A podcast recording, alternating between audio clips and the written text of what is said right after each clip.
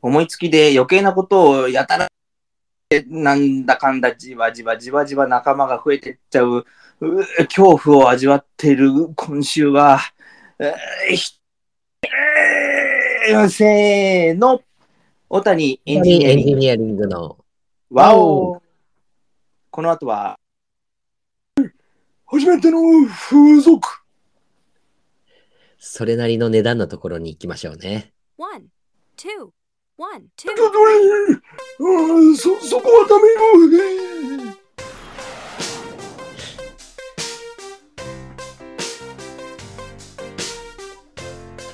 さあ、約1週間の潜伏期間、皆様、それぞれのアジトでいかがお過ごしだったでしょうか小谷エンジニアリング鎌倉ベースの小野でございます。そしてご存知この方、井伊直輔が桜田ファミリアのあたりで殺されたと思っていることに、小谷エンジニアリングの谷口です。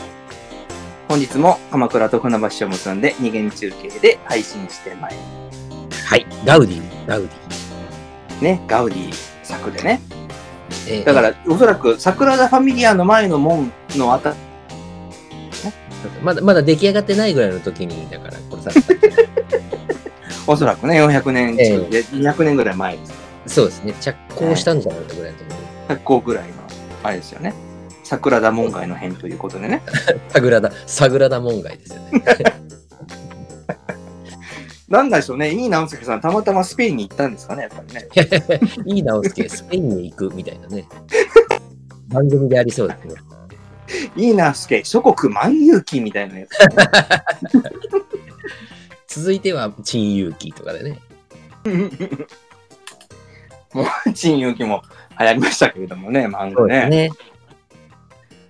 ね。まあ、み、み、ま、回ったんじゃないですか、世界 ちで、ょね。っと、まあ、もうそんなに言ったらすごいですよね。うん。何でしたっけあの、地図作った人。あ日本地図を。えー、伊能忠敬さんです伊ね。能忠敬。うん。うんあの人だって日本しか行ってないのに、イーさん世ガ界ンガも。ン、ガンガン行ってたらね、飛行機とかもないの に。で、最後、桜田ファミリアで切られるっていうやつです。そうです。やりすぎだよ、つってね。金使いすぎ。幕府の仕事しろ、ザクみたいな感じでね。桜田門外の変が。ねそこまで行った人も偉い よね。そこまで行った人、多分、あの、長谷倉常長ぐらいでしょうね、やっぱ。幕幕末どころかっていうね。そうですね。江戸時代始まってないギリギリぐらいのあたりで行ってますけれども。ですねあのね、伊達政宗に派遣されてね。そうですよ。うん。あれそんなとこ触るのっていう。まあ、いますけどね。また出ましたね。ダメだぜそこはっていう。 そこは神さんにしかっていうのがあります何なんでょしょう ね。なんかこう、ポップな感じになるんですよね。平泉聖さんがそうやってくれたね。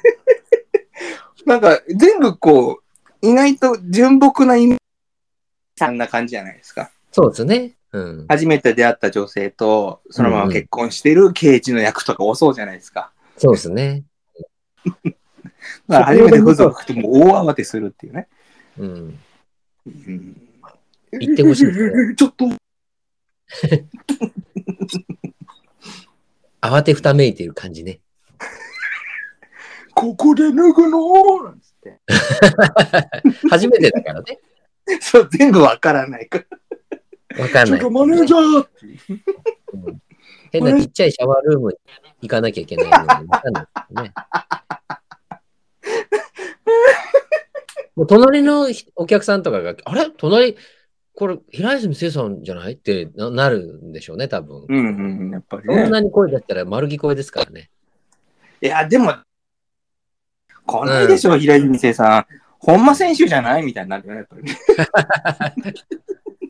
本間選手なら来そうだよ。そんなにクリアに声聞こえないからね、でもね。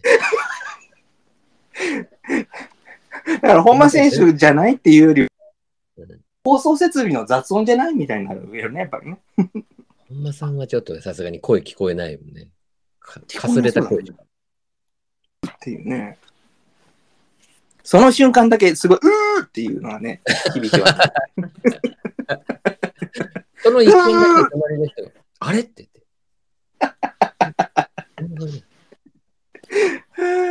つえ。もう、このネタから、この人の話したくないんですけれどもね。はいはいはい。まあ、今、非常に大きな問題。うん死後にね。はい。ジャニーさんの話ですな。そうですね、ジャニーさ。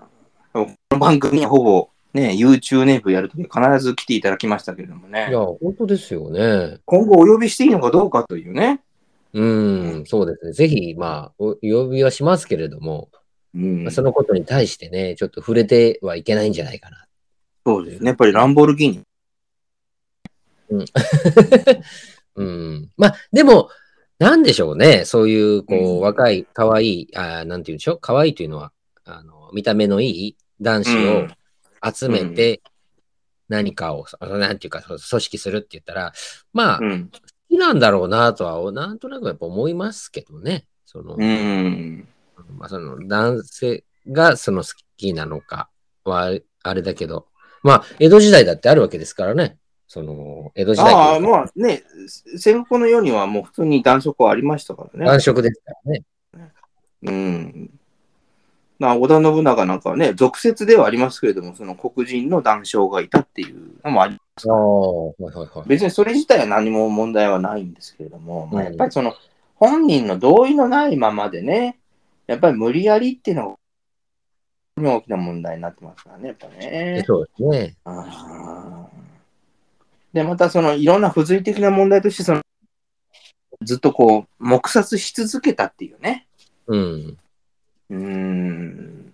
やっぱり、こう、し被害者の声を上げたりとかしてましたけれども、それうんうで、こう、新聞、大新聞とかね、その地上波ってことはなかったのでね、やっぱり。そうですね。あージャニーズなくして、その芸能界なしみたいな元凶があったうんうんんですけれども、やっぱり、にしたってっていうのはね、やっぱり。んそうです。ね。うんまあのーまあ、ジャニーさんがあの亡くなられて、はあのい。今も、まあ、新生ジャニーズというか、なって、はいはいはいどん。どんそのジャニーズの人たちの見た目とかも変わりましたもんね、キャラとかも。ああ。なんでしょうなんか昔は、その、やっぱり見た目重視感がやっぱりあったかなと。うんうんうん。可愛い男の子っていうんですかね。その綺麗な顔立ちの人が。ね。ううんん。まあ、変な話、今に比べれば多かったような気はするんですよね。そうですね。うんおそらく、まあそこには趣味とかもあったのかもなとは思うんですけど、その、お眼鏡にジかなャうかニどーうかさんのね。うんはいまあ、デビジャニーュさー、んがデビューしてるんですけどね。うん。ね、抱きたいと思う男。まあまあまあ、そういうことですよ。うん、うん、だから、結局、これ、うやむやには、思うんですよ。うん。あの、猿之助さんの件もそうなんですけどね。うん、そうです猿之助ね。さんがこの自殺ミス、はいはい。ああ、もうこの件は終わりってことには絶対にならないですよね。そうですセね。クハラ、パワハラ、カス。断固なくしていかなくちゃいけないうん。で、やっぱり人が楽しく生きていく、幸せに生きていくっていう中で、その、は言葉は、なくさなくちゃいけないと思うんですよね。うんうん。で、もっと言うと、ちゃんと法律作って、にしましょうっていう話なんですね。あーはいはいはい。ハラスメントをしたら、罪に問われて、投獄されるんだっていうところまで、うん、なかなか難しいかもしれませんね。やっぱりそうですね。うーん、その、まあ、ミルは、ですからね。うん。まあ、その力がね、やっぱりある人がやってるんでうね、ーん。逆らえない。政権言うでしょうんうん。ニュニュースとかでもね。そうそうそう。まあ、言いますよね。違うよねっていうね。うん。うん、あの、ね、今の法律刑法では、強姦っていう名前なくなったんですよね。強制性交。えねそうなのう。うんん。だから男、男、男女ないしは男子、男子、男女子、まあ女子女子ではあんまないんですけど、うんうんうん。男性器の挿入を伴う性交を強要した場合は、昔は強姦って言ってたんですけど、うんうんうんうん。今は強制性交。おー読み方変えたところで変わらないんですけど、おーうんだからまあ昔一頃で言う合姦したわけですから、やっぱうんもう、そしたら400人分の合姦罪に問われなきゃダメですよ、やっぱり。うん。死後とはいえね、そうですね。うん起訴はできなくても、やっぱり名誉は剥奪されないといけないんじゃないかと思いますけどね。うん。うん、そのそれ何百年も前に死んだ人の名誉をいちいち奪う必要はないにしても、ついこの前までやってたことなわけでうん。それはちょっと断罪しないといけないなと思うんですけどね、やっぱね。そうですね。まあ死んじゃってますけどね。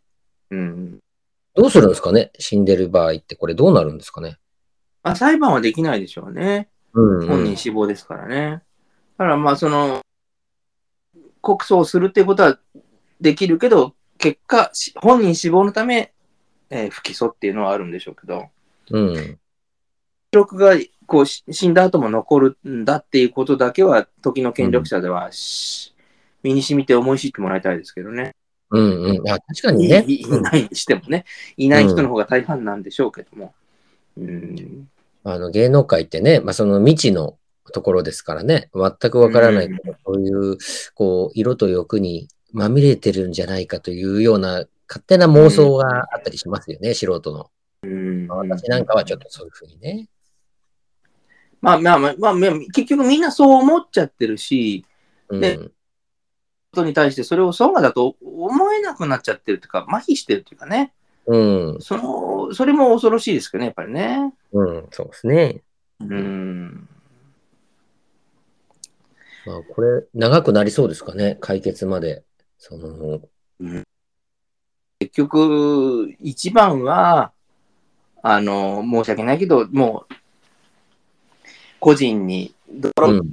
吸いつけるというか、こう石投げつけるようですけど、はいはい。もう藤島ジュリーさんがうん。全て認めますと、うんうん。悪うございましたって言わなきゃダメだね。うんうん。うん。あの、ドイドイツ式でいいと思うんですよ、第二次世界。はいはい。というともう、全部ヒトラーが悪いんですっつって、うんうんうん。ドイツはそれで逃げ切っなるほどね。うん。だって、よくよく考えてみたら、ドイツ、社会主義、国家社会、いわゆるナナチですよね。うんうんうん。を選挙で選んだのはドイツ国民なんですよね。うん。うん。だから、でドイツ国民が悪いんじゃねえのって素朴に思うけどもさ。うん。まあ、大戦終わった後、ドイツの政府は独立を取り戻した後、西西ドイツですよね。うん。うちのヒトラーが皆さんに大変ご迷惑をおかけいたしまして、申し訳ございませんでしたっていう。うん。推しを学ぶみたいに、ま、ま謝ったわけですよね。さ あ謝ったわけですよね。はいはまあ、いそはれい。で国際社会もそれで許したじゃないですか。うんうん。ご迷惑をおかけいたしやしって。それでなんで謝っその、ちょっとリブみたいな言い方する ちょっとそういう、なんか悪いとこ出ましたね、今ね。その やっぱり、もう申し訳ないけど、死んだ人に全部夏りつけるしかないんじゃないですうか。んうんうんうんうん。で、だって、ジャニーズの他には、逆わかんないよ。今、桜井くんなの、その、松潤なのが、されたかどうかすらわからないじゃない。うんうん、そうだね。けどさ、うん。別に本人が望んでされたわけじゃなくて、本、うんうんやったやつが悪いわけでしょそうね。そうですよ。うん。彼らを守るという意味でも、もう、死者に石投げつけるしかないよね。うん、そうですね。あが、っていうのと同じで、すいません。うちのジャニーが、誠に申し訳でしたって言えばさ、うん。それ、そこに逆にそれやらないとずーっとチクチクチクチク言われ続けるよね。ジャニーズ事務所全体にね。うん。でもまあ、それしかないかな、やっぱね。うん。あれ、あいつデビュー何年だっけってことはさ、まだジャニー生きてたよな、みたいなね。うん、なるなる。ってことはあいつ掘られてデビューしたな、みたいな。なるじゃん。うんなる。でいくもう永久に続くよ、それは彼にとって。うんレベルとしてね。そうね。ぱり、だからもう、それは悪かったと。うんやっぱり、それはもうできるのは多分もう娘だけじゃ、そうですね。娘っていうか、あの、義理の娘になるんだけどね。うん。あれ、あの、藤島ジュリーさんは妹の娘かなんかだよね。あそうなのあの、ジャニーの息子じゃ、娘じゃないよね。ジャニーさんあも、だかあ、らほら、女の人愛せなかったから。そうか。子供作それなれかっ確定、それ確定なんですかた。でしょあ、あれじゃないのこの人でしょ。なんだあそうなのか。うん。これね、やっぱりね。やっぱう海はもう本当にもう嫌だけど出し切るしかないよね。うん。そうっすね。確かにね。だから、ジャニー北側を攻撃しなくちゃいけないんですよ。うん。芸能。それと、マスコミもね。うん。で、ジャニーズ事務所は、ん守れるわ、だから、それで。まあでもちょっと組織もね、大きいですからね。その、うん守っていかないといけないですよね。そう。で、だから、掘られた人ってもうたちだって、別にね。うん。掘ったやつが悪いんだから、やっぱね。そうね。かわいそうだよね、やっぱね。それで、かわないんかその、ねそういうことがあったから、その、ジャニーズのタネットを使ってる CM うん、うん。のスポンサーなんかもジャニーズやめようかみたいな話になってるわけでしょうん。なんでそういう話になるかって言ったら、やっぱり、やまんねえからだよね、やっぱね。 まあそうですよね。うちの義理の親父が余計なこと言い出しやして、どうもすいませんでしたって。はなんか、なんとなく、なんか、人事みたいな謝り方しちゃったからさ。こういうことになっちゃってないね。うん。まあね、個人に無知打ちたくないってのはみんなわかるんだけどさ。うん。まあ、だ長引かないといいですけどね。うーんなんとか、こう、うまく収めてもらいたいね。うん。それは結局、うまく収めて世論が納得する形に、まあ、やっぱり、あれだよね。もう、マスコミの責任だよね、やっぱね。うん、そうね。今まで放置してきたマスうん。やっぱりそこはね、うまくやってもらいたいもんですよね。うーん。だって、その、ど認めもよくてっていう男の子たちがいっぱいいるわけでしょうん。それがジャニーズに所属していたっていう、ただそれだけで、そうそうそう。こう、芸能界から干されていくなんていうのは、ほうんら、ありえないじゃない、うん何も悪いことしてないんだからさそう、綺麗に収めてもらいたいよね。世論をしっかり納得させるっていうのは、やっぱり、今までじゅそのジャニーさんのかマスコミの責任でもあるんだからさ、うんうんうないん。といけないよね、やっぱり、ね。なんか、少なくともうやむやにできないですよね、やっぱり。そうですね。うん、だね。そう思いましたね、今回の報道見ててね。そうそう。ちょちょっとね、まあ見守るしかないかな、とかって。成り行きを見たいなっていう感じはしますけど。うんなんでここまでジャニーさんの肩持つかっていうとね、はいはい。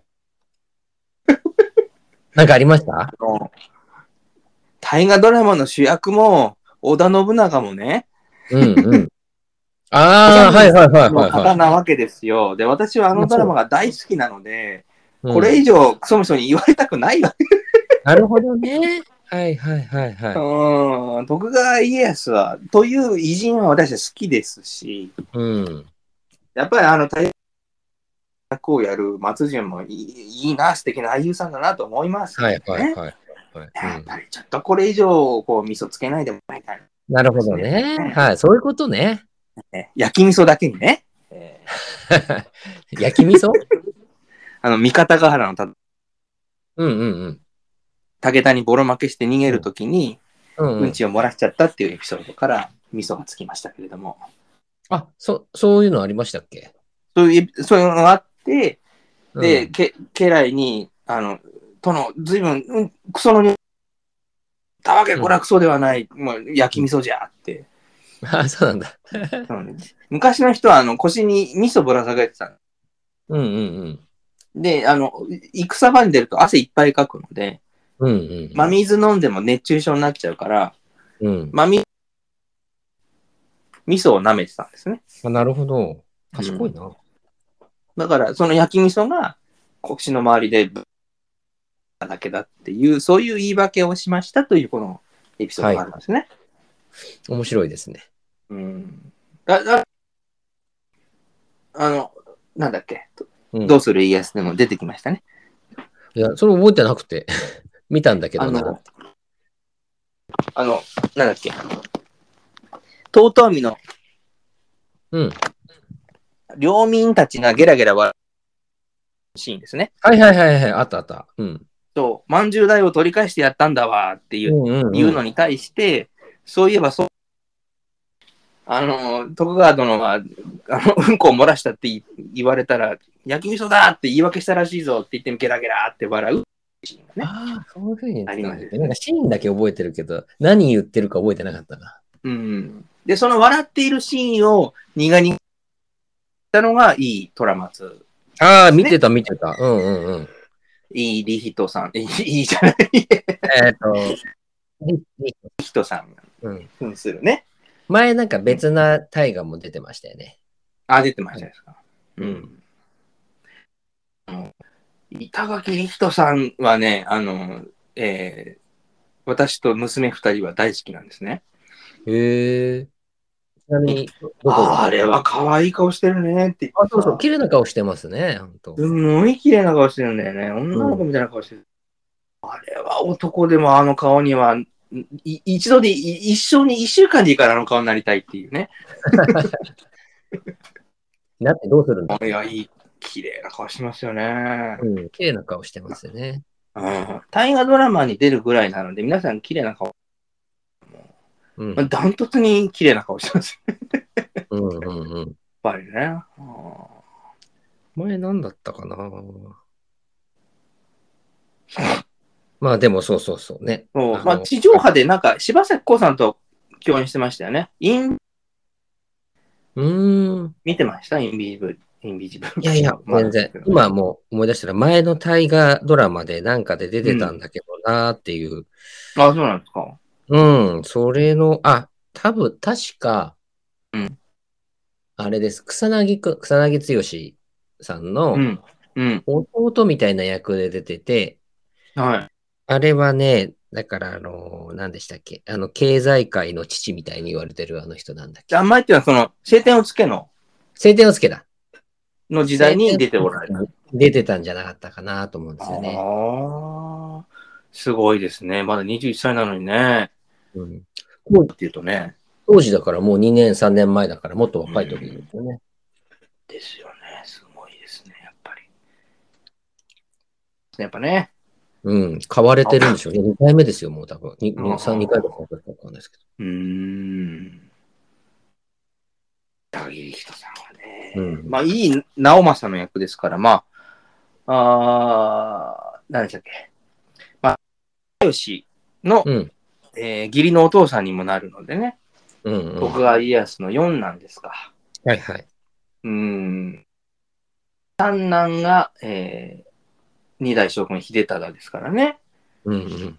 うーん、ななんかこう、おもじゃあ、ひ秀忠役って誰が出てくるんだって、もう秀忠って言うともう、あ の人しか出てこない。え、 あれ、あの、西田さん西田さんしかね。西田さんね。うん。道中ってなりますからね。 あそれは、それはまた、あの、お父さんの方ね、家康の方 で。津川さんの方ですけれどもね。やっうん。ぱり。楽しみですよね、あの、大阪の楽しみです。ね、それは。木ヶ原にね、地産したシーンなんていうのはちょっと見たいですね、はいやっぱりね。どうなるんだろうみたいなね。逆に小野さん、あれですね。あの、はい松潤がなんて言うかも楽しみですね。遅れてきた秀忠に対してね。そうですね。うん。確かに。ちょっとパクってほしいですよね、うっんうん、ていうかね。やっぱりあるじゃないですか。うん、ありいますね。。こう、うん、せ、せん、って言った青、こう青い徳川三代っていうのがあるわけで、うん、そこで一つもうすでにシーンとしてあるわけですから、そこをどう描くのかなって思うんですよね、やっぱね。うん。うんあの、滝田栄の1983年のやつはもう、覚えてるとこいうところもありますから。全然知らないですよ、それは。 見てないんです。ね、やっぱり。うん私もうん DV 見てないで、あの、あ再放送みたいのを NHK の BS かなんかでやってたのを録画してみたくらいで、おおなるほど。全然覚えない。もうずいぶん前ですよ、録画でやったのね。まあやっぱりその原作というか、あの、徳川家康はうん、オリジナル脚本で最初行こうっていう話になったらしいんですけど、はいはいはいはい。結局、でも、徳川、山岡総八だよねうんっ。てなって、うんで、じゃあもうオリジナルよりは小説に忠実な脚本でいこうっていう話で、えー作った作品っていうのもあって、やっぱり。り見応えありましたね、やっぱりね。うんそっか。でも当時の歴史観で描かれてるので、うん。うんまあ、同じこの歴史のヒーローとしての、そのどうする家康ことなる描き方でしたけど。うん。うん。なんかやっぱ良かったですよね。そうですね。あ、まどあ、う見しててもないそんのでね。うん。タヌキとして描かれがちっていうかね、うん。どうしてもね。そうそうそあのう。、何ですっけ。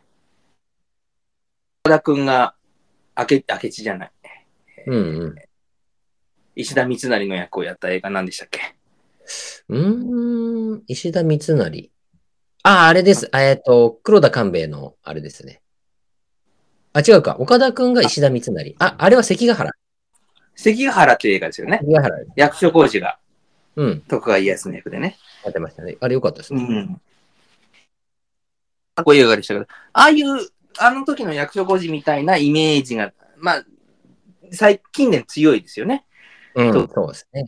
で、その、こう、何考えてるかわからないと、こう、うんうん。狡猾な人みたいな感じなそあれうでしそうたそう。深みがあるというかね。ありますね。そう。だから、ふとしたこう純朴な田舎のおじいちゃんっていうイメージが、まあ、うんここ近年、歴史観として消えてたところがあったんですけど、うんうん。こう、しっかり歴史を紐解いていくと、一次資料だけでもね、やっぱり、うあの、純真っていうか純朴だったんですよね、やっぱりね。うん。うん、真面目っていうかね。うん。だって、村荒木村重にも裏切られ、松永秀にも裏切られ、明智光秀も裏切られて、何人にも裏切られてるじゃないですか、織田信長って。うんうんうん。当初は浅井長政に最初の、うんうん。何回裏切られや気が済むんだっていうぐらい裏切られてるのに、徳川家康だけはずーっと味方でしたからね。うんうん。いうん、真面目かっていう。やそういうところそれだがけでもうん、だからそういうところをこう度外視して、あの、こう、信長亡き後、秀吉とのやりとり、秀吉亡き後、あの、と秀吉と、え豊臣政権とのやりとり、どうしても狸イメージがどんどんついてったんですけど、うん。ちょっとなんかそういうこう偏った歴史観を打破してもらえる年末だといいなと思いますけどね、はいはい はい。そのラストっていう今回ことでのすか大会はね。うんうん。安心。あれお仕事です。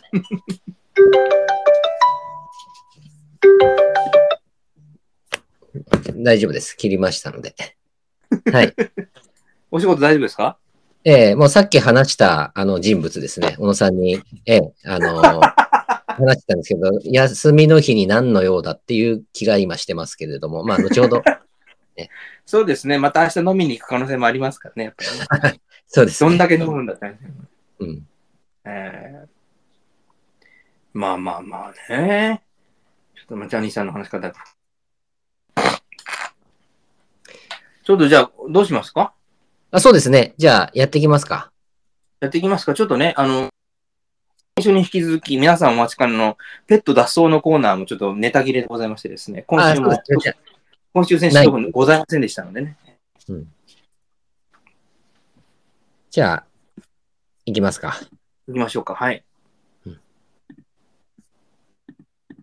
ちょっと音が出ないな。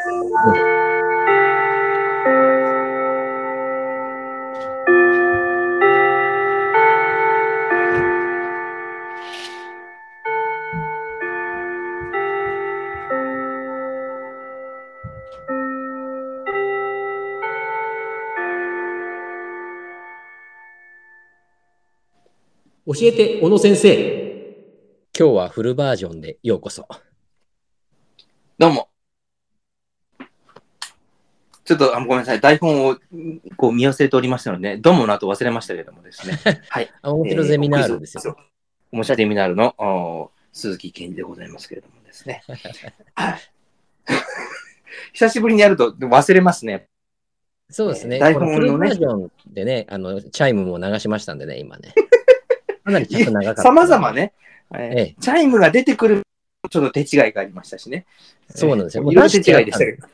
うん。さっきのあの、LINE 電話で相当今、ちょっともう、焦りましたから。うん。 ちょっとね、あの、いろいろ手違いが発生しておりますけれども。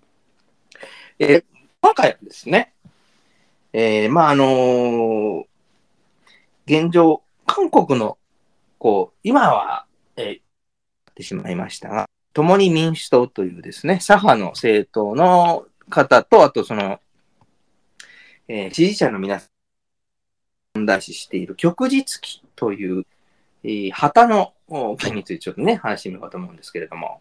旭日記。はい。うん。えーきょ、ライジングサンですね。こう、登っていくはいは朝い日の、こうイメージをした旗です。こう、はい赤い丸から赤い放射線状に、こう、日の光が伸びていってるような衣装、イメージの旗のことですけれども、うん。まあ、あよく知ってる通り、そのね、えー自衛隊機、あるいは、えー、ごって使われてますけれども、うん。うん。えーまあ、自衛隊があー公の行動をするとき、こう、戦車を端っこに立てたりですとか、はいあるいは護衛艦が、えー公の行動をするときですね、あうん。うん。の船と一緒に訓練をするとか、外国を表敬訪問するときとかは、当然軍艦機といって、えー軍艦はふ旗を掲げて、こうしなくちゃいけないって決まりになってるんですけれども、うんまあ、日本の場合、国際社会に認められた旭日記という旗を使っていて、まあ、それは法律に決まってるんですけれども、うん。うん。韓国の人たちはこの、えー、旭日記のことをなんて呼んでるかっていうのは、と思いますけれども、ほいほいほい。戦犯記と呼ぶんですね。天板記。戦争犯罪をしたうん。う国ん。のう旗。ん。うん。うん。うん。戦争犯罪の、うん。おーまあ、シンボルだと。えー軍国主義の、こう言って批判するわけなんですね。はいはいはで、韓国っていうのは今、あの、右派の大統領という人が政権を握っていて、国会、うん韓国の国会も今、右派の政党が、はいあー与党ですけども、まあ、その人たちはアメリカ、そして日本とのお国あの関係を大事にして、全保障については日本、韓国、うん日本じゃなくてアメリカ、そして日本ときちっと手をつないでいきましょうっていう、まあ、従来から韓国のあるべき姿に、まあ、いわば戻った状態なんですけれども、うんうまああー、そのたんびにその、やっとつまり左派ですね、い。うん。えー日本のことを攻撃する、まあ、いわゆる反日と呼ばれる思想が強い野党からは、まあ、その姿勢がかなり攻撃されてるわけですけれども、はいはい。まあ、今回、日軍がそのえー表敬訪問をして、じ海上自衛隊が韓国の港に入るという時にですね、まあ、当然、だが正確に言うとその左派の人たちが戦犯の旗だと言っているう旭日旗を掲げなくちゃいけないわけですね。うん。さっき言った通り、その、えー海軍の軍艦っていうのは外国の港に入るときは必ず自分の国のその、うんうんうんうん。なくちゃいけないって決まってるんで、はいうん海上自衛隊は軍隊じゃないんですけども、うん えーそれに準じる組織なので、一応、えー対外軍艦機として自衛艦機というのを掲げるんですけども、うんまあ自衛艦機は旭日機ですから、うん。旭日あー船をみな海軍、韓国の港に入れるのかと、こういうことで、こう、かなり韓国国内の世論が沸騰してるんですね。うんうん。うーそういうふうなミスリードがあるので、まあうん盛り上がっちゃうのはしょうがないんですけど、これ、今、リードなんですね。なるほど。間違った誘導になっていて、うん。これは何かっていうと、だあの、韓国国内での、この当然の感覚としてですね、うん。えー軍国主義の象徴だからないとこう言ってるわけなんですね。うん。そういうことですね。うん。これをドイツに置き換えて考えた場合なんです。うんで、ドイツに、これから言うドイツに関する考え方っていうのは、日本も韓国も完全に一致してるんですけれども、はい。えードイツにおける軍国主義、まあ、いわば、えーナチズムですよね。うん。うん。このナチズムを象徴する旗っていうのは、としての旗と、当然、ナチ党の旗ということですね。うん。うん。つまり、ナチス党の党ですよね。とうん。ナチス自体の党、うん国家の旗、国旗ですよね。うん。これは、両方実は、37年以降だったと思うんですけど、全く同じ旗になるんですが、うん。ご存知の通りの、の旗なんですね。うん。いわゆる、もう、ナチといえばっていう、あの、こう、はいはいはいはい。お寺のマークの、うん。これうんね、まあ調べて日いただ本いでて。いうお寺のマークの逆の鍵十字になってるんですけど、はい。まあそれがドイツ、党の旗でもあり、えー国の旗でもあるんですけども、うん。うん。まあ、いわば、軍国主義はどこでどうですかって言ったら、当然、まずは国で起こったわけですよね。うん。その国の中で、と、起きてる違いますね。選挙によって選ばれた政党がそれを推し進めたわけですよね。うん。だから、軍国主義って何なのって言ったら、そもそも軍隊じゃなくて、軍隊を使って国の、やそうとか、うん。うん。国、他の国を脅かしてやろうっていうのが軍国主義なので、うん軍隊そのものを、うんそ、の、その政党を選んだ国民も悪いし、その政党も悪いし、その政党によってコントロールされた国家が悪いと、はいはいはい。と思うんですそうよね。ね。はい。つまり、その党とその国を象徴する旗うん。ということは、ナチスを、ナチスがドイツを軍国主義に導いたナチスと、ナチス党によってコントロールされた国家であるドイツ社会主義民主共和国が悪かったわけなので、うん。つまり、ドイツ軍国主義の象徴というのはナチの旗なんですね。鍵十字の旗なんですね。うん。これはご、わかると思うんです。うん。じゃあ、当時、はい。ドイツ軍の旗って何の旗だったかっていうと、はいはいはい。鍵十字じゃないんですね。ほう。もうずーっとドイツとこ、はいプロイセンとかそういう時代からずーっと言っああ。てるんですけど、うんうん。鉄十字っていう旗なんです。鉄十字ね。鉄はい十字。こう、うん先端に向かってちょっと膨らんでいくような、こう、運動をこう十字にさせたようなうんうんうん。覚えが、ちょっと見た覚えあると思うんですけど、鉄怒十り字の検索かければすぐ出てきます。怒りのマークみたいな感じのやつ。あ、ちょっとそれに近いようなねう。んそれが十字架になってるやつなんですけうど、んうんそれはもうドイツ軍は昔から使ってて、ナチスの時代も使って、うん。ずっと今も使ってるんですけど、うんだから、軍隊の旗って、鍵十字じゃないんですね。そうですね。うん。で、翻って日本にそれを当てはめるとどうなるんでしょうかって話なんですうよんね。うんうん。日本を軍国主義に導い国民によって選ばれた政党の旗って何なんだろうねって考えると、うんうん。大旗ですよね。大西翼賛会。ちょっとまあ、中学高校の歴史で習ったような習わない。習った記憶がないですもんね。ちょっと調べてみたら大西翼賛会出てきてはいはいはい。大西洋それね、スペース旗で検索したらわかります。すぐ出てきます。なんかあの、昔の、昔の JAL の旗みたいな感じです。 昔の JAL の、わははいいはいみたいなまあうんうんかりますちょっと大こ西う、翼賛会。翼っていう字は翼っていう字ですけれども。翼翼さんですね。うん。なんかこう、昔の JAL みたいなマークじゃ出てきませんかああ、JAL のマークか、まあ、ロートのマークなのか、みたいな感じですね。対象制約というか。最終生、ロート製薬の。うんええありますよね。この、まあ、日本を軍国主義に導いていった政党の旗なんですね。うんうんうん。ドイツで言えばナチ党ですよね。はいはいはい。そういうことか。でじゃあ、ドイツ国家の旗も鍵十字でしたと。うん。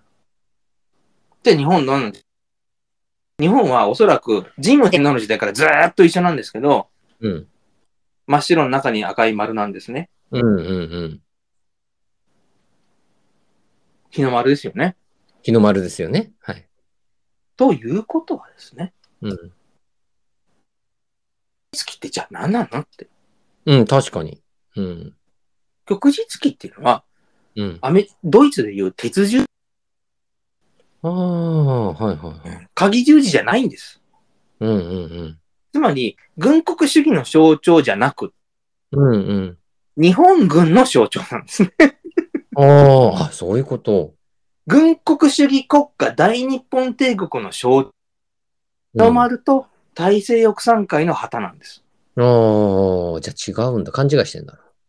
そう。日本の旗は確かに日の丸、あの、旭日記ですけど、うんそ。の大西洋山海によってコントロールされた日本が日本軍を使って侵略したんですよね。う韓ん国に。フィリピンを攻めました。うんうんマレーシアを攻めましたってやつもやりました。それは、大西洋山うん。海、日の丸を背負った日本国家がやったことですよね。うん。旭日記何も悪くないじゃんっていうそういうことですよ話ねがまず出てくるわけですよね。勘違いしちゃった。だから、ヒトラーの地を攻撃することは韓国人も正しいことだと思ってるんです。うん。で、当時のドイツ国家の旗のえーぎょ鍵銃を攻撃することも韓国の人は間違ったことだと思ってないんです。うん、でも、韓国の人は未だかつて軍国主義の象徴、ドイツ軍として鉄十字を攻撃したことは一度もないんですね。つまり、うん軍の象徴である旭日記だけ攻撃してるんだっていう話になっちゃうわけですよね。うん、うん、本来であれば日の丸確かと大西洋山海の旗を攻撃すべきなところですよね。うんそうでしょそうですね。軍国主義国家を先導した大西洋山海の旗、そして軍国主義国家になった日本国の旗、うん。してないんですね。うん。で、大西洋山海の旗なんてもうとっくの昔に日本人すら覚えてないぐらいの遠くの記憶もないようなものになりましたけど、日の丸は依然として日本の国旗のままですよね。うん。ドイツ人は鍵十字の国旗なんか未だにないじゃないですか。使っ全てるくわけない使ってないわけですね。うん。なんで日の丸攻撃しないんだろうって。うん。うん。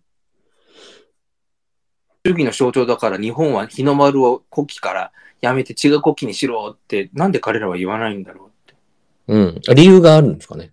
言わない理由が。勘違いしてて。るだけなの。言ういや、勘違いしてるのもあるでしょうし、うん。あとは、そこまで言う玉じゃねえってこと。うんうんうん。まあね。それは、そこまで。で言って完全に日本にそっぽい向かれたら、飯食ってきねえってな、分かってるからそこまで言えないっていうのもあるんでしょだから、ちょうどいいんですよかね。旭日記を攻めるのが。う。うん。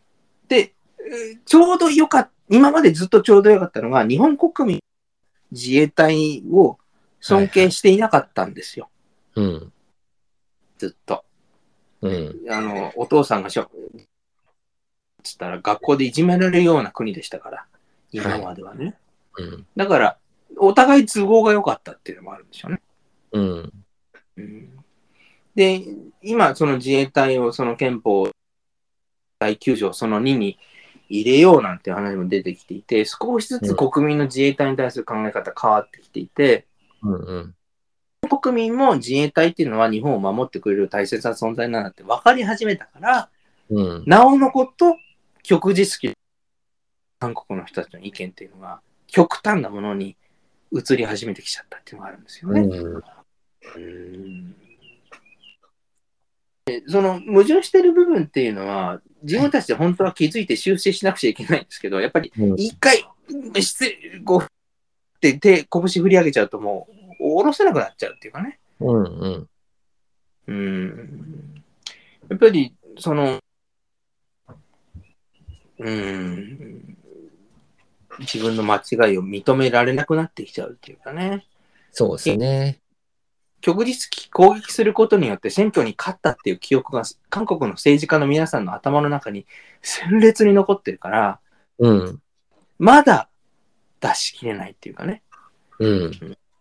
その国際社会も何言ってんだこいつらって、わかることも彼らの頭の中でちゃんと消化しきれていないというところがあるから、うん。うん。やっぱり、えーもう今、その、ユン大統領の政権になって、少しずつ当たり前の常識っていうのが韓国国民、この、きちっとそれを認識していい分かってはいるけど、日本を攻撃しない俺は非国民だみたいなのが少しずつなくなってきたので、うん。うん。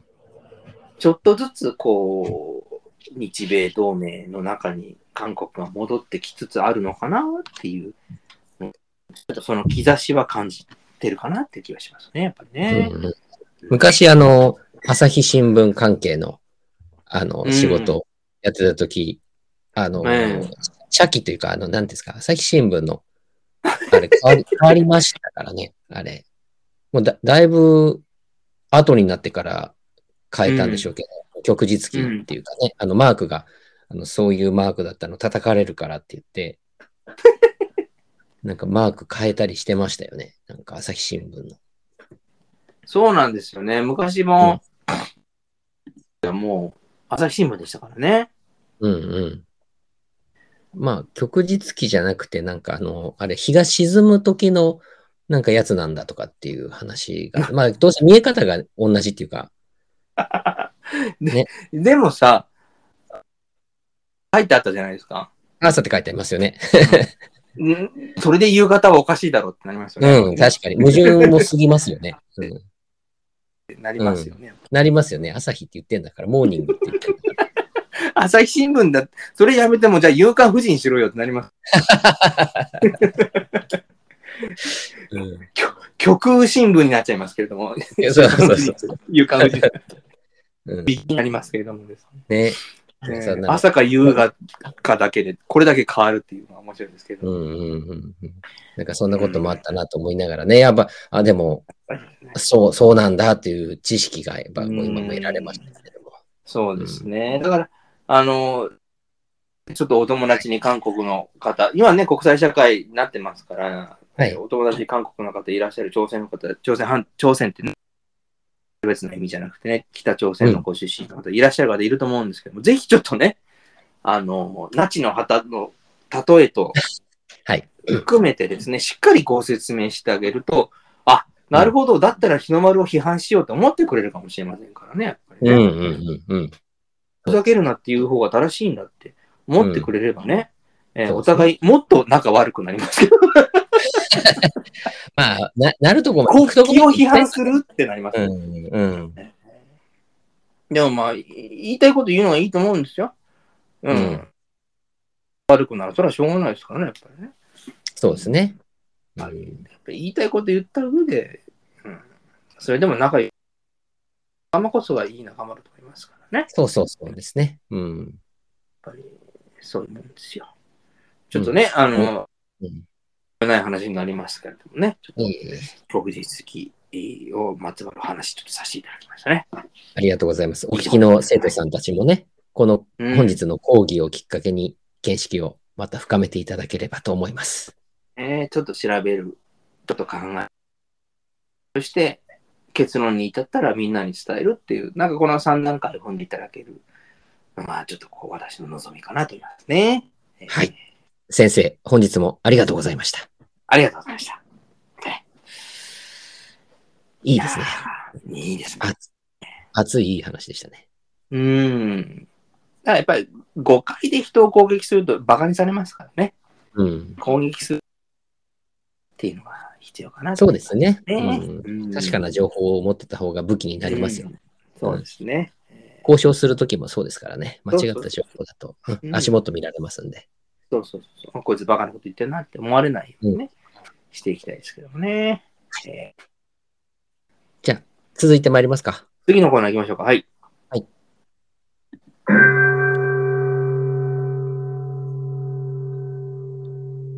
U 中年部おたに世代の道楽、お悩み、その他いろいろ、おたにエンジニアリングの明けすけな姿とこだわりを語るコーナーです。ああ、ジャニーさんがね、これない。ああ、言う、好きに語っちゃいなよってね、え言えって言われたんだ。俺は秀じだけどね、うんほら、だから谷口さんもね、あの、ほら、言う、言うじゃないね、谷口さんのほら、好きに語っちゃい。大竹秀さん、ありがとうございます。いやいやジャニーさんの代わりに来ていただきまして最後まで、あの、ひろ平泉聖さん来てくれたのかなと思いましたけど、 ね。似てますね。平泉聖さんと滝秀治さん。もしかしたら似てるかもしれないですね。どっちの真似になっちゃうんですよね、やっぱりね。で、味の出方がちょっと平泉さん寄りだったかなっていう感じだった。ちょっと出し、左だ出ししががちょっとね。うん、ちょっと洋 風、洋風だし入ってましたよね、ちょっとね。100%和風だったらもう確実に大滝さんだ。いですよね、やっぱりね。や、とにかくでも似てるなと思ってたけど、ああのいいなと思いましたけどね。やっぱり利尻昆布の出汁がちょっと薄かったですよね、やっぱりね。そうですコンソメね。が強めのね。うん。昆布も多分ラウスのやつを使っちゃったなって。ラウス、ラウス昆布も。 そうするとやっぱりね、ちょっと五郎さんの仲間って感じもす五る郎さんの仲間、そうですね。ちょっとね、ひ ちょっとコンソメ強かったですね、やっぱりね。いや、でも非常に良かった。途中で笑いをこらえるの必死でしたか らね。いや、いいなと思って、モノマネシリーズが随分さえ渡ってるなっていう感あじ。りがとうございます。ね、ジャニーさんもね、ちょっと、うしばらく、ますのでね、ちょっと代わりに大竹さん来ていただきましたけれども。ありがとうございます。今回は。うん。当番組もね、ちょっとやっぱそこ、清廉潔白にやっていきたいなと思いますからね。ね、やっぱり ね。言葉が過ぎる。えーパワハラ、カスハラ反対ということあそれが反対ですからね。で、えーやっぱりね、えーそこはちょっと、ところでございますけど。はいだからといって、仮に大滝さんを呼ぶのはどうなんだという話になります。まあまあ、確かに確かに。あの来ていただけるだけだけど、ありがとう。うん。ありがたい。ね、呼ばれてもね、ってなりますからね、やっぱり。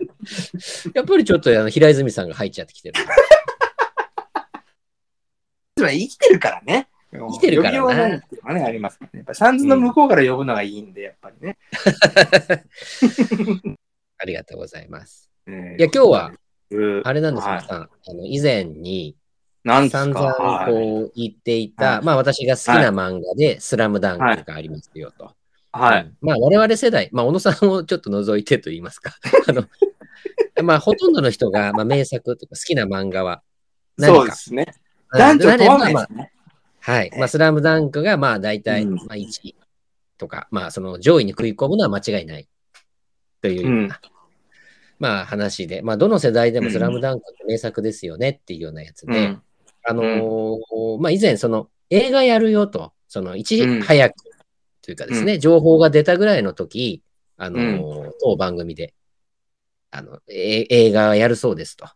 うんで、映画が上映されたら私は必ず見に行きますよというようなことをうん。言ったかと思うんですけども、はいはいはいはい。ようやくですね、あの、ん先日行ってまいりまして、えはい、そえの話をしたいこなう最近のね。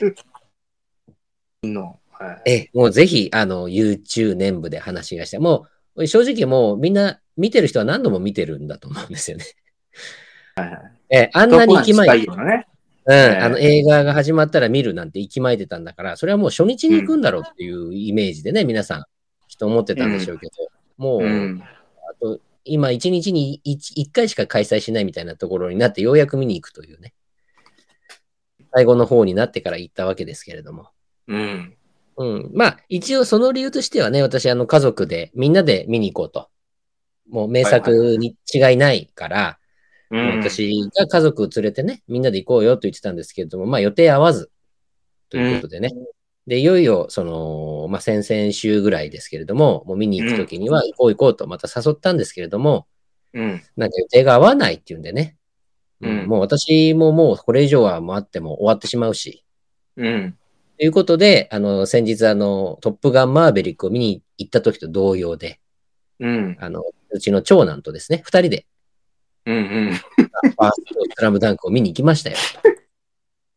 あの、ほぼ唯一の味方のようになってますけれども、大丈夫ですか大丈夫あの男同士で行ってきましたよと。えうーん男好きのするものを必ず味方につけるようになってますけれども、そうですね。うん。いや、ご長長男女もね、はいはいあの、娘も見に来たそうにはしてたんですけど、まあ、うん彼女がね、その、ううんちの妻が言うには、あの、うんまあ、勉強させたいと。うんうんまあ、ちょっと息抜きでいいじゃないかっていう話はずっとしてたんですけど、なんかまあ、そうじゃないみたいで、タイミングが合わないから、じゃあ、二人で行ってくるねっていうしたら、ちょっと不満そうな顔してましたけどね、かわいそうに。うんまあまあ、それはどっかで、あの別な、なちょっと食事連れてってやるとかなんかで、埋め合わせをしなきゃなとは思いつつ、お釣りはお釣りですからね。いいんじゃないですかうんで、まあ、え映画を見に行ったんですけれども、えまあね、あのーまあ概要として、これ多分言っていいんだとは思うんですけれども、えうんその漫画でも最後に戦う、もう最強、うん最強の高校、あのチーム、バスケッ両トチーム両。北ですか。えっ、と、いえいえ、相手なんですけど、相手が山王工業、うん、山王工業っていうところと戦うんですよ。ああ、ちょっと違ううん違いましたね。間違えましたね。はいいえいえ、ええそこの部分を、まあ、本編のアニメでもやらなかった。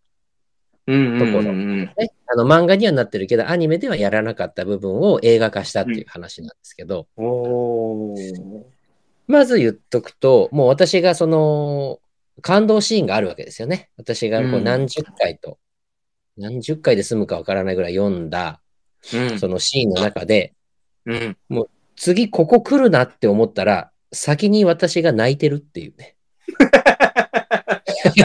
もうそのシーン来る前に、あ、ここやるんだと思って、あの、もう泣いちゃうっていうのが、もうずっとそ原の2作時に間。はあったやつね。。そうですす、そうです。原作にあった、もう私がもう震えながら、もう何度見ても、こう、泣いてしまうというような、感動してしまうところを、映画化になったんだというか、その感動と、うんあとはそのストーリー性ですね。もううん先の展開が分かってるとんですけど、あこのシーンをやるんだというその感動でもう涙がポロポロポロポロ出てくるという、うん。うんもう周りにバレないようにするのに必死というね。感じでで、もうずっと映画を見てましはいはいはいはい。た。なので、もうちょっと私の場合、一個乗っかってるんですよね。もうすでにその原作で、 もう下地が出来上がってるんで。うん。うんだからもうその原作にこう、まあ、忠実にというか、まあ、そのじゅ沿ったシーンというんですかね。うんあえて忠実にという言い方はちょっと避けたいなというふうに言わせてもらいたいんですけども、うんあの原。作に沿った、うん、そのゲームの、うん試合中のシーンですよね。うんはいはいそこはにい関。してはもう私の中でもう出来上がってますんで、うんあのさらにこう感動するというかですね。なるほどね。うん、っていうふうにうん、見ていたというようなところ。まあ、なでも、それ以上の、あのー作品で、あー。あの、いや、もうやっぱり見に行ってよかったなと。その、なんかこう、爽やかな涙を流して、明日から頑張ろうと思えたというかですね。うん。まずはそれが第一印象というか、一番伝えたかったうん。うん。うんところ。まあ、小野さんに伝えたい。そして、まあ、リスナーの皆さんにもう伝えたい。ん。まあだからつ、すこう、はい。あーあの、うんトップガンもそうなんですけど、うんうん。スラムダンクもまあ、10年経ってないけど、始まったのって33年前、1990年じゃないですか。うん、そうですね。 30年のブランクっていうかね、あるわけですよ。うん。 30年間の間に、こう、スラムダンクに飲む人たちっていうのは、うん。成長して今、30代後半から40代中盤後半になってるわけじゃないですか。そうですね。この人生経験を積んで、うん。今に至ってるわけですよ。はい。で、いろんな、対する考え方っていうか、その、えーこだわりっていうかさ、うそん。の、なんだろう、わ悪いがちょっとしがみつくのがあるじゃないですか。そうそうそうれですねを、それを全部ひとまとめにして飲み込んでるから、そう。見るよね、みんなね。そうですね。うん。そら、すごいよね、やっぱね。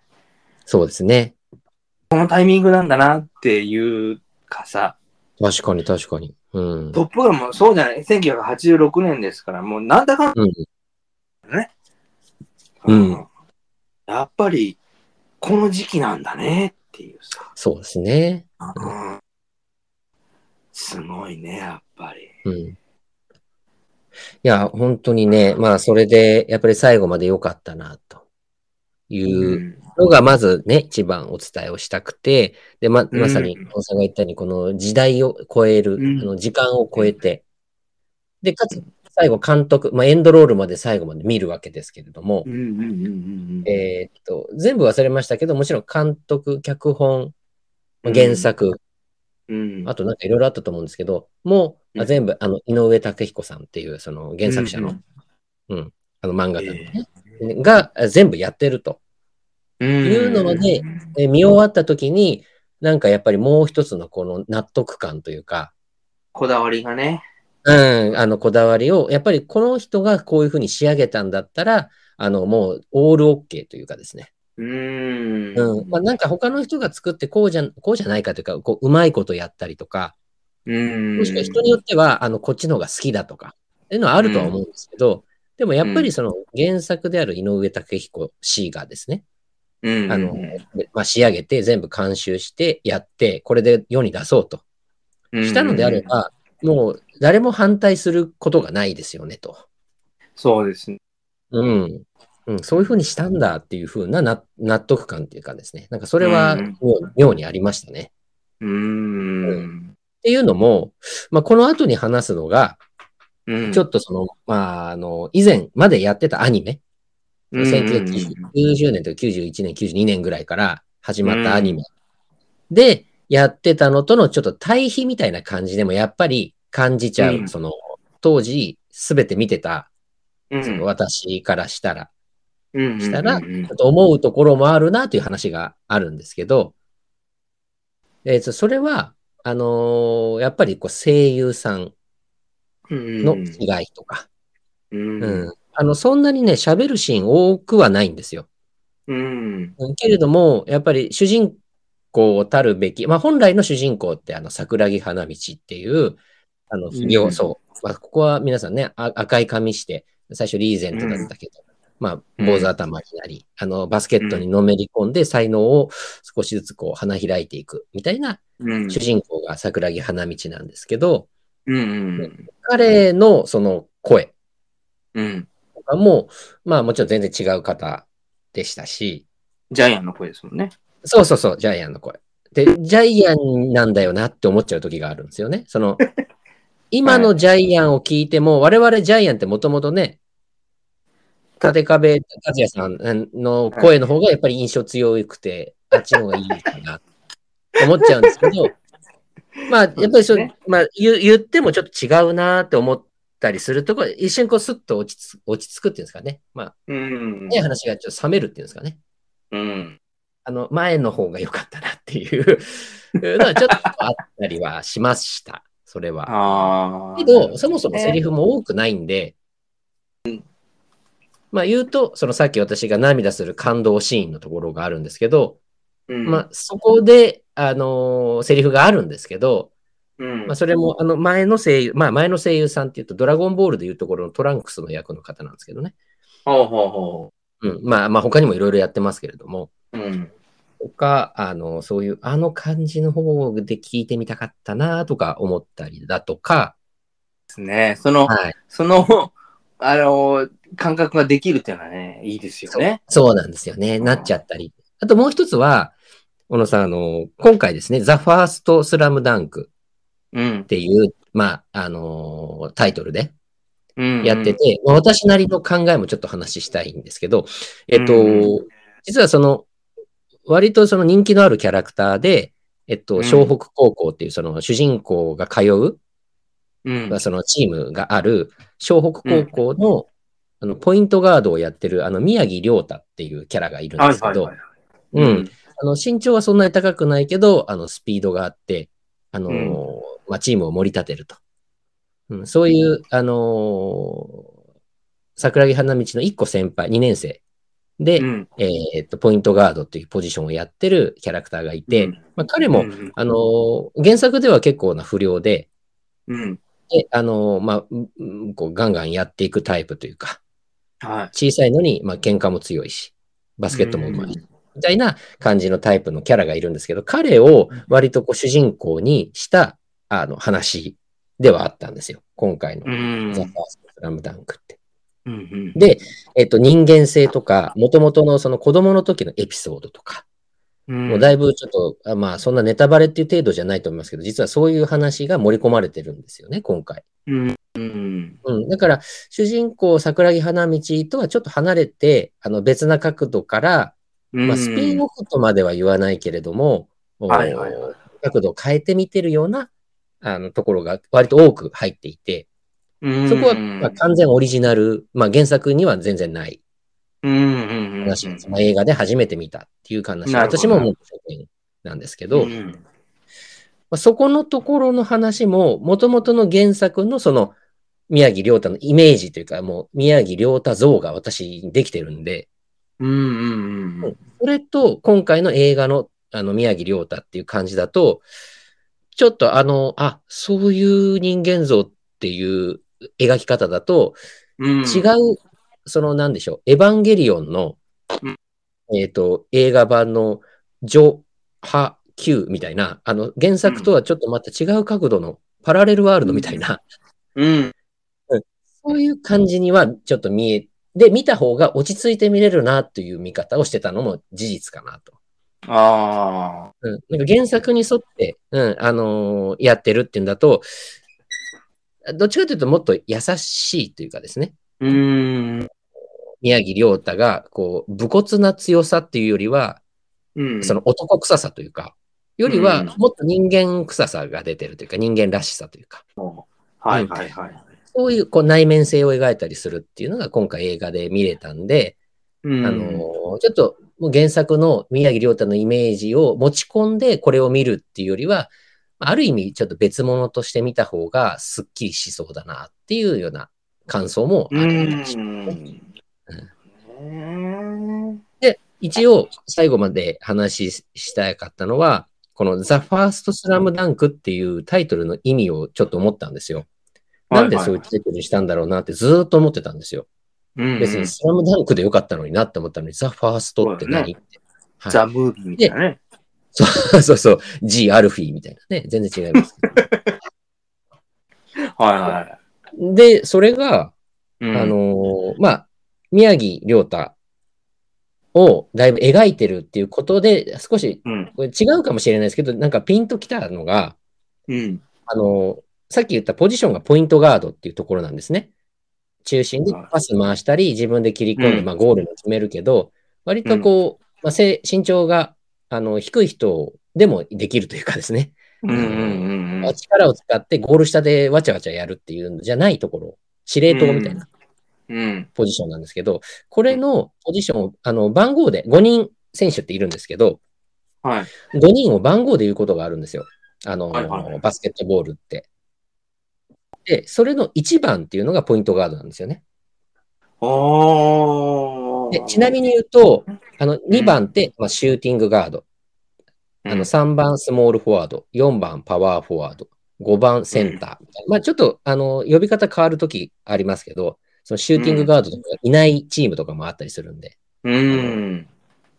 だから、まあ、まあ、それで言うと、えっと、うん1番はポイントガードの宮城亮太なんですよね。おお。うん、だから、ザ・ファースその、うん、その一番取ったんじゃないかなっうんて私は実はちょっと思ったところがあって、今回の映画を見る、見てみたら、まあそれが合ってるかどうかとかはちょっと自分が楽しんでるだけなんですけどね。なんかそうんのザ・ファーストと被ると一番っていうのってそこだったなぁと思いながらうん。ちょっと見てたっていうのがあって、最後の期待感として、じゃあ、じゃあザ・セカンドがあった場合、うん。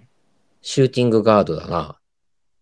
で、シューティングガードって、もう一人、あの、3年生の、一回その、元中学 MVP だけど、あの、一回挫折しちゃったという三井久志っていう先輩がいるんですけど、ほうほうほうほうほ彼がシューティングガードなんですよね、小北う。高校の。じゃあ、ザ・ザ・ザセセカンドだった場合は、三井久志のエピソードでやるのかな。で期待感もありつつ、うん。ただ、あの、今回のこの映画、ですね。ザ・ファースト・スラムダンクを出るに至って、何十年も構想を練って作ったって言ってたんで、ん ザ・セカンド何十年も練ってたら、これ、ザ・フィフスまで見れないなって思ったっていう。 竹彦さん、おそらくもう150歳ぐらいになっちゃいます。 今56歳でいらっしゃる。我々も130歳ぐらいになって、あの見なきゃいけない。み見るのいいですけどね。ええそうですね。とはね、美しくみたいになっちゃいますからね、やっぱりね。懐かしいね。マイケル・ダグラス。あのね、す今日それじゃない日なの。 あそれじゃないです。マイケル・ダグラスじゃなかったでしたっけどね。なんかね今日それの日じゃない。 今日それの日じゃなかったんです。まあ、まあ えマイケル・ダグラスがその男の人、なんかあの、お腹打たれても生きてる人とかね、いましたよね。はいはいはい。そうそううんなんか二人出てきて、首、ね、首、曲がっちゃうみたいなね。うん、でも、その、なんていうんですよ、その、見る人たちが、その矛盾に感じる部分で、まあ、先ほど谷君、谷口さんが言うおっしゃった通りですけど、はいうんまあ、多少あったと思うんですよね。うんうん。でも、そこまで含めて、井上武彦さんが脚本書いてるわけじゃないですか。はいはい。あなんか、その、この映画で宮城亮太をキャラクター作りしていく中で、どういうふうな、この、あこう、葛藤があったとか、こういうふうな、こう、作り込みがあったっていうのが、なんかこうう、んインタビューみたいな形で出てくると、うん。それで1万部ぐらい売れそうですよね。 そうですね。そうですね。はいっていうね。うなんでこう、ちょっとこう、原作ファンなんだろうみたいなのを、こうなんだっていうのを言われたら見たいもんね、やっぱりね。見たい。なんか波乱万丈というか、いろいろありそう、紆余曲折がありそうな。そのインタビューを、こう、独占で、週刊文春とかがやったら、週刊文春その週だけドーンと売れそうだよね、やっぱり。見たい人ね、いいると思いそうますそようそうそう。うん。ヤフオクで一冊2万とかで売れたりするような。売れすぎちゃっありそうでて、す増刷してほしいですね。 増刷増、そうそうそうそう。なんなら、うんなんならもう増刷じゃなくて、もう製本してくれっていうね。ああ、そうですね。うん。うん。成功してほしい。ザ・ファースト・スラム・ダンキュー、ダンキューって、 カガン・ダンキューみたいになりましたけど、ザ・ファースト・スラム・ダンク、インうん、検索者、井上武彦さん、インタビューみたいな。本で出したら売れるんじゃないですか、これ。だって、逆にみんな思ったわけでしょやっぱり、あ、うん宮城夜也ってこんなやつなんだっていうのはさ、はいはい。あそれをこう、原作者がどう熱く語るかっていうのは聞いてみたいよねそうですねやっぱりね。うん。それで、ドン、ザ・セカンドはものすごい、すごいことになると思います、やっぱりね。 うん、うん。大変なこいや、とになり本当ですね。本当まですすね。ね。でもまあ、個人カル的チャーな、がね、うん。個人井上的武なあの彦さん趣味で86歳。はいはい。趣味で言うと、あの、うん。原作の方の宮城亮太とかの人間性の方が好きですけどね。そううんだ それをどう落とし込むかですよね。やっぱりそうですね。うん。ね。うん。まあ、好みの問題ですしね。今回見た人は、今回見た、えあの、宮城亮太が宮城亮太像ですから、多あ分ー違う人って感じになると思いますけどね。うんうん。今原作を読んでみたいと思って読んだ場合。ああ。こう、どういうふうに、こう、うー落とし込んでいくかっていうね。うんうん、そうですねう。んそれちょっと聞いてみたいところですよね。やっぱ原作者の方ね。うん次は三井選手か、ルカワ選手か。はいね。そうですね。ルカは、ちょっとごめんルなさカいねは、。あと、うん逆に宮城をちょっと知らなかったんですけど、ルカワは知ってましたけど、あいでルカはライバルというかですね、その桜木のルカ。話は桜木は知ってますよ。ううん。あとちょっとわかんないな。赤木先輩、ゴリはわかる、わかりますかゴリ。赤木先輩わかります。あ、ゴリね、ゴリ、赤木先輩ね。はいはい。で、これそで、れはだわかかるら5人、そっか。。五人わかりますす。え誰誰え、さ、いや、え、でえっと、ルカワ選手とあ桜木、花見主役ね。赤木でしょ、宮城さんはし、俺、おそらく知らんよ。今回うんので知ったと思いますね。うんうん、うんそうっす本当ねに見てないんでしょうね。うんうん。いやいやいや、うん、ちゃんと読んでたら、あれですけど、うんやっぱりこう、主役ではないので、あの、要所要所でちゃんと出てくるんだけど、うん、ん。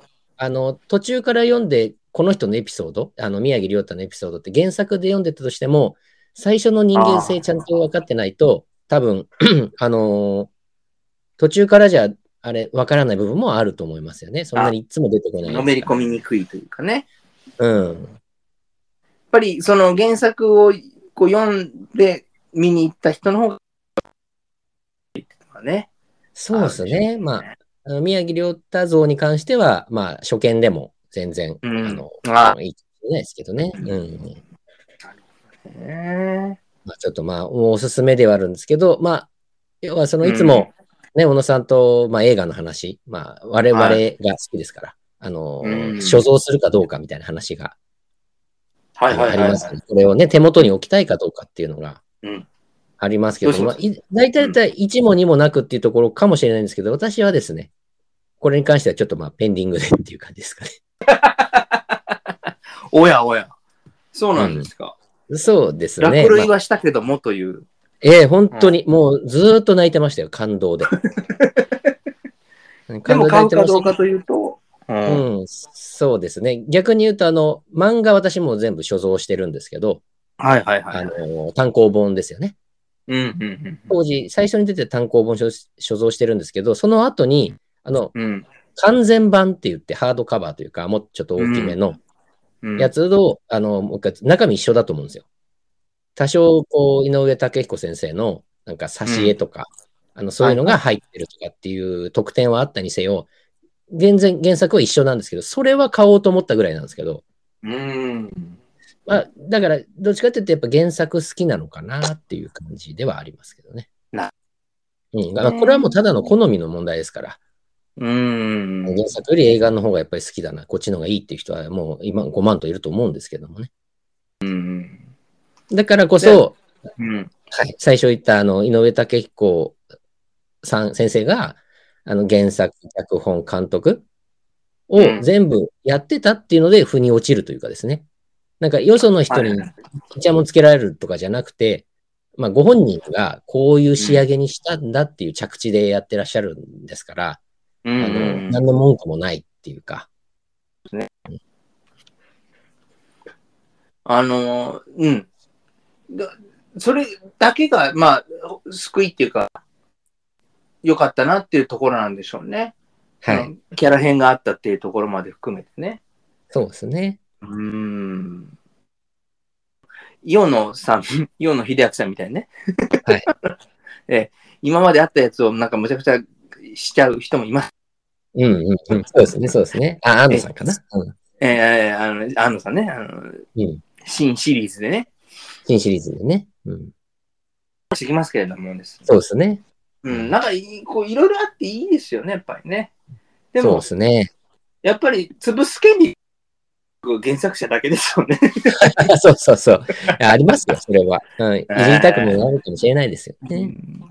逆に、見てる人たちも不安もみんな、こう、もうその作品も好きだけど、その作品を作った人に対する敬意の念があるから、えー多少の変更があったとしても、それに対して、じゃあ何なんだろうっていう説明さえあれば、腑に落ちるっていうかさ、そうですね。うん。やってると、うん、あいつ勝手にストーリー変えやがってみたいなさ、キャラ変しやがってみたいなのってのはありますけどね、やっぱりうね。ん。うんじゃないですかね。逆に、その、こう、発生していった経緯をね、今後なんかどんな形で、でもいいから、なんか、ね、やっぱりね。そうですね。それは面白い。さすがナイスアイディアですよね。そういう企画がまたあれそばう。そうそうそううん。すまあ、ごい井と。上先生がね、乗ってくれるかどうかはあれですけど。やるんじゃないですか。うん。これで、こう、ね、一つ大きな。いや、そなうんですねか、ちょっと良かったですね。うん。まあ、あの、ぜひね、まあ、あの、感動しても本当、もう落類したんで、いまやあ、いやいや。小野さんにも一度ねぜひ見ていただきたうい。んその、、漫画を手に取るのはね、割と時間もかかりますし、うんあの、あの、ま、ああアニメあ映画ですか。映画の作品でもかなり、あの感動できますから、ぜひ、あの、おすすめしたい、一つのワンムービーでございましたので。なるほどですね。いやーちょっとね、あのー私みたいなこの漫画、ちょっとあれでしたけれども、やっぱりすごい売れましたからね。そうですずっと1位でねし。たもんね。うんずっと1位ですから、本そ当うだに。ね。うん、やっぱり。そうですよね。まあ、というのをね、ちょっと、まあ、今回は時間をいただいてね、どうしても話がしたかったなっていうので、久し、いやいや久いや方ぶりの U 中年部で。またね、ぜひちょっとね、はい。映画の話はつきませんからね、ぜひね。そうですね。ちょっとまあね。終わらなくなっちゃいます。うんまあこの辺りでっていうところで。はい。ちょちょっとね、だいぶ長くなってきましたけど。そうですね。はい。ちょっと、谷本さん、あれです。いしあのー少しゾワってする話していいですかはいはいはキットカットって英語で綴るじゃないですか。い。うんうんうん。キットとカットの間ってハイフンありますよね。ハイフンありますね。記憶で すけど。あ、あありますよね。ありますね。ない、あ、ないんですちょっかとゾワッと、ちょっとゾワッとしました。自分の記憶の。おー、キットカットってなんか横棒入ってたイメージがあるんだけどな。えない、ないんです。キットカット、キットカットなんですね。キッキットカットなんですよ。うんキットカット。もっと早く言ってくれない。とかのところを、キットカットじゃないですよ。キットカットなんですね。ハイフンなかったんですよ。ないんだ。ですけど。なかったんですねい。や、昔あったんじゃないですか。 いや、ずっとないそうです。ねまたまた。はいはいゾワッとするでしょうんあると思ってたのにって。谷本さん、なあいのと、聞いていいですかはい。って、いつ死んだか知ってますえ、いだ誰ですか誰ですか下田景樹さん。下田景樹さんはい。結構前ですよね。えー下田景樹さん。あ、でもなんか、えー、どうだったかな。なんかそんなの何見た年気ぐがらいするの感じですかイメージ的に。ざっとでいいんですけど。あ、年いや、あの、ってつい最近なのか、20年前なのか。いや、つい最近じゃないですか。2年前ぐらい。えっ、と、1940年生まれの83歳でまだ生きておられる。なんかこうのち間だと思ってたでしょニュース見気がしたんだけどな。あ下田景樹さん、なんか、なんか病気で倒れたりしたのかな感じのね、ですね。なん かね、久しぶりに下田景樹さんって名前を見たなっていうのがあったんですよ、なんかつい最近。あ、だから、なりますよね。ほらね、ある程度のせご先先輩って、なんか名前が出た場合に、もうお亡くなりのニュースかなってこう思っちゃう。そうですよね。まあ、ご病気まだでねっていうのもありますけどね。そのはい普通入に院ご存命です。小林安生さんいつ亡くなりましたじゃ小林亜生さんあ。はい。小林亜生さんはね、はい。10年ぐらい前ですかいや、そんな前じゃない。4年ぐらい前。おこれは素晴らしい。2021年です。一昨年ですね。ああ、うん うん。じゃあ、この記憶は合ってたんですね。素晴らしい。合ってますね。で小林亜生さんのニュース見たとき、パッとサイデリアって歌った気がしますもんね。それは死んでも歌えるけどね。いやあ、この人だなと思った記憶があるあ。ー下田景樹さんも記憶があったんだけど、記憶違いで大変失礼なことを言ってしまいました。あと、星ヒューマって、星聖地ローラー弾いてるっていう。いや、そあそれはあんまり、あんまり読んでないのかもしれないですね。なアニメとか、まあ、そ巨人のの時のね。うん。テレビでワンシーン見たりとかするイメージで、こう、星ヒューマが聖地ローラーとか、あるいは古いタイヤをこう、ひロープで引っ張るみたいな。ああ、記ど憶。うなんかあの、大リーグ行、行政ギそプしてスみギたいプな。ス的なねみ、たいな訓練でね。うん、あと、ちゃぶ台ぐらいしかイメージないな、それは。お、じゃあ、それ正しいですね。聖地ローあ、ラー。ないんですか何じゃあ逆うん。ないんです。これあないんだなんで聖地ローラーにつながってくるか、あるフルタイヤを引っ張ってるってね。はいはなんでこれつながるかっていうとね、い。うん。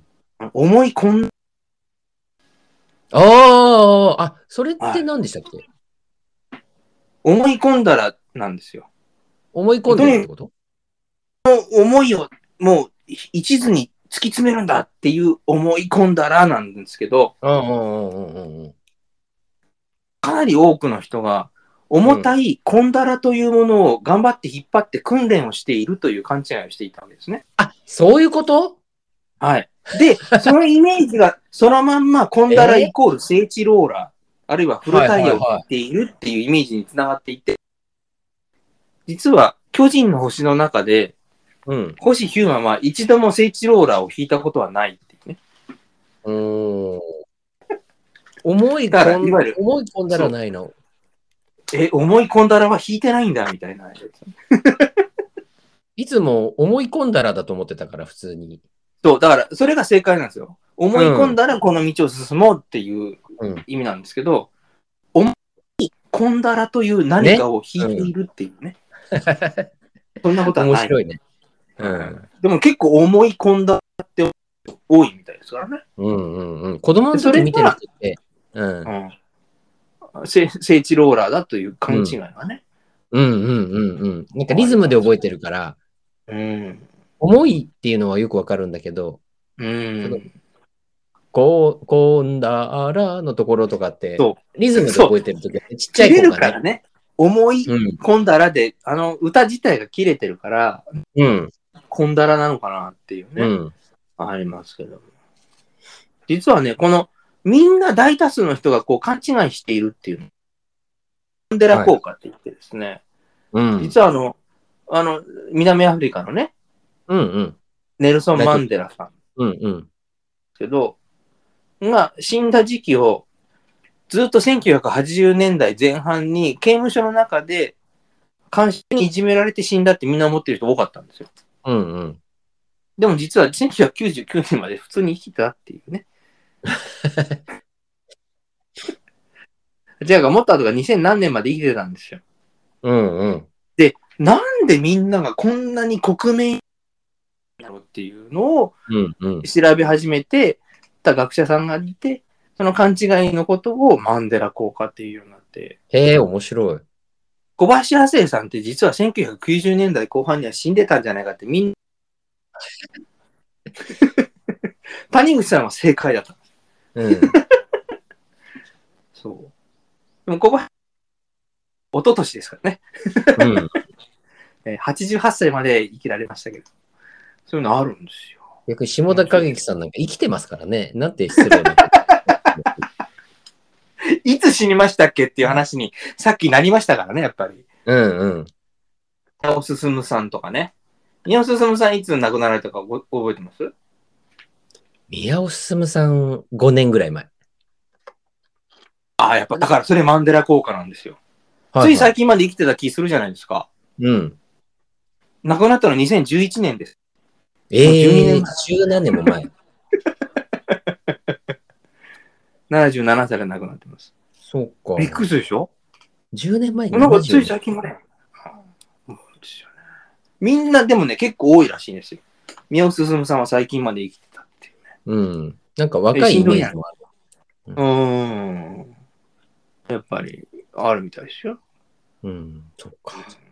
面白いですね、それも。マンデラ効果。うん。 C3PO の右足は銀色。いや、もう、マッキンキンとしか思ってないですね。 僕もそう思ってたんですよ。私もうん。実は右足だけ銀色なんだそうですよ。全然知らない。もう今、もう一回引っ張り出して、あの、エピソード1から全部見ようと思見っててくます。ださい。 右足だけおそらくパーツが足りなくって銀色にしたとかなんかそういうエピソードらしいんですけど、絶対、ほら、ずっと銀全部色黄色じゃんって言いそうな気がするけど、でもそオーうなんルだ金、ね、オールゴールドだと思ってるじゃないですか。硬いですね。とかね、そういうこう、みんなが勘違いしてるのがあるらしいんですよ。ちゃんとジョージ・ルーカスがやってたエピソード4から6までの間で確認してきこよう。古い方からね、古い方から、そうそうそうそうそう、古い方から。まだあの、ルークが若かったそうそうそうそう。やっていただけどね。いいじゃないですか。だからちょっとね、こういうのがあったんですね。うん、ありがとうございます。すごく面白いですね。また、ボケ防止でね、ちょっとやっていただきましたけど。はい、ありがとうございます。えー、こ先生が一昨日亡くな、一昨年亡くなったっていうのだけね、ちょっと覚えておいていただければ。そうでそうですね。 うんということでございました。はい。えーまたかなり今日もロングテールになってしまいましたが、ちょっとね、そう溜でまっすねてたものもありましたからね。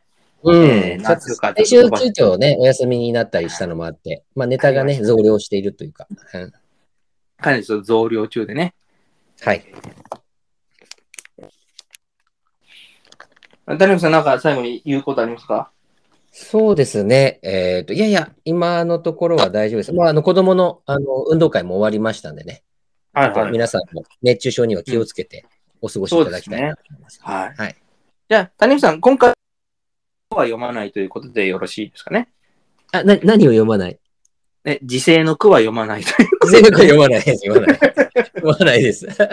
ことでね。そうですね。まだ行かせていただきたいなと思います。ああ、よかったです。ちょっと仕事の方もね急にこうん。こでね、こんな五七五七七四。ねやっぱね受け止めきれないってなりますから。はいよかったです。その時のためにっていうふうに皆さはんい用意してるんですかね、武将っていうのはね、腹切る前に。なんかそうですね。やっぱりちょっとこう、これもマンデラ効果かもしれませんが、谷口さん、もしかしたら時世の句を用意していないのは、あれかもしれません。ちょっとゾッとする話で すね。じゃあ終わりでいいですかね。はい。それでは次回お見にかかるまで、ワオな一週間をお過ごしください。さよなら。さよなら。まだ生きてるよ。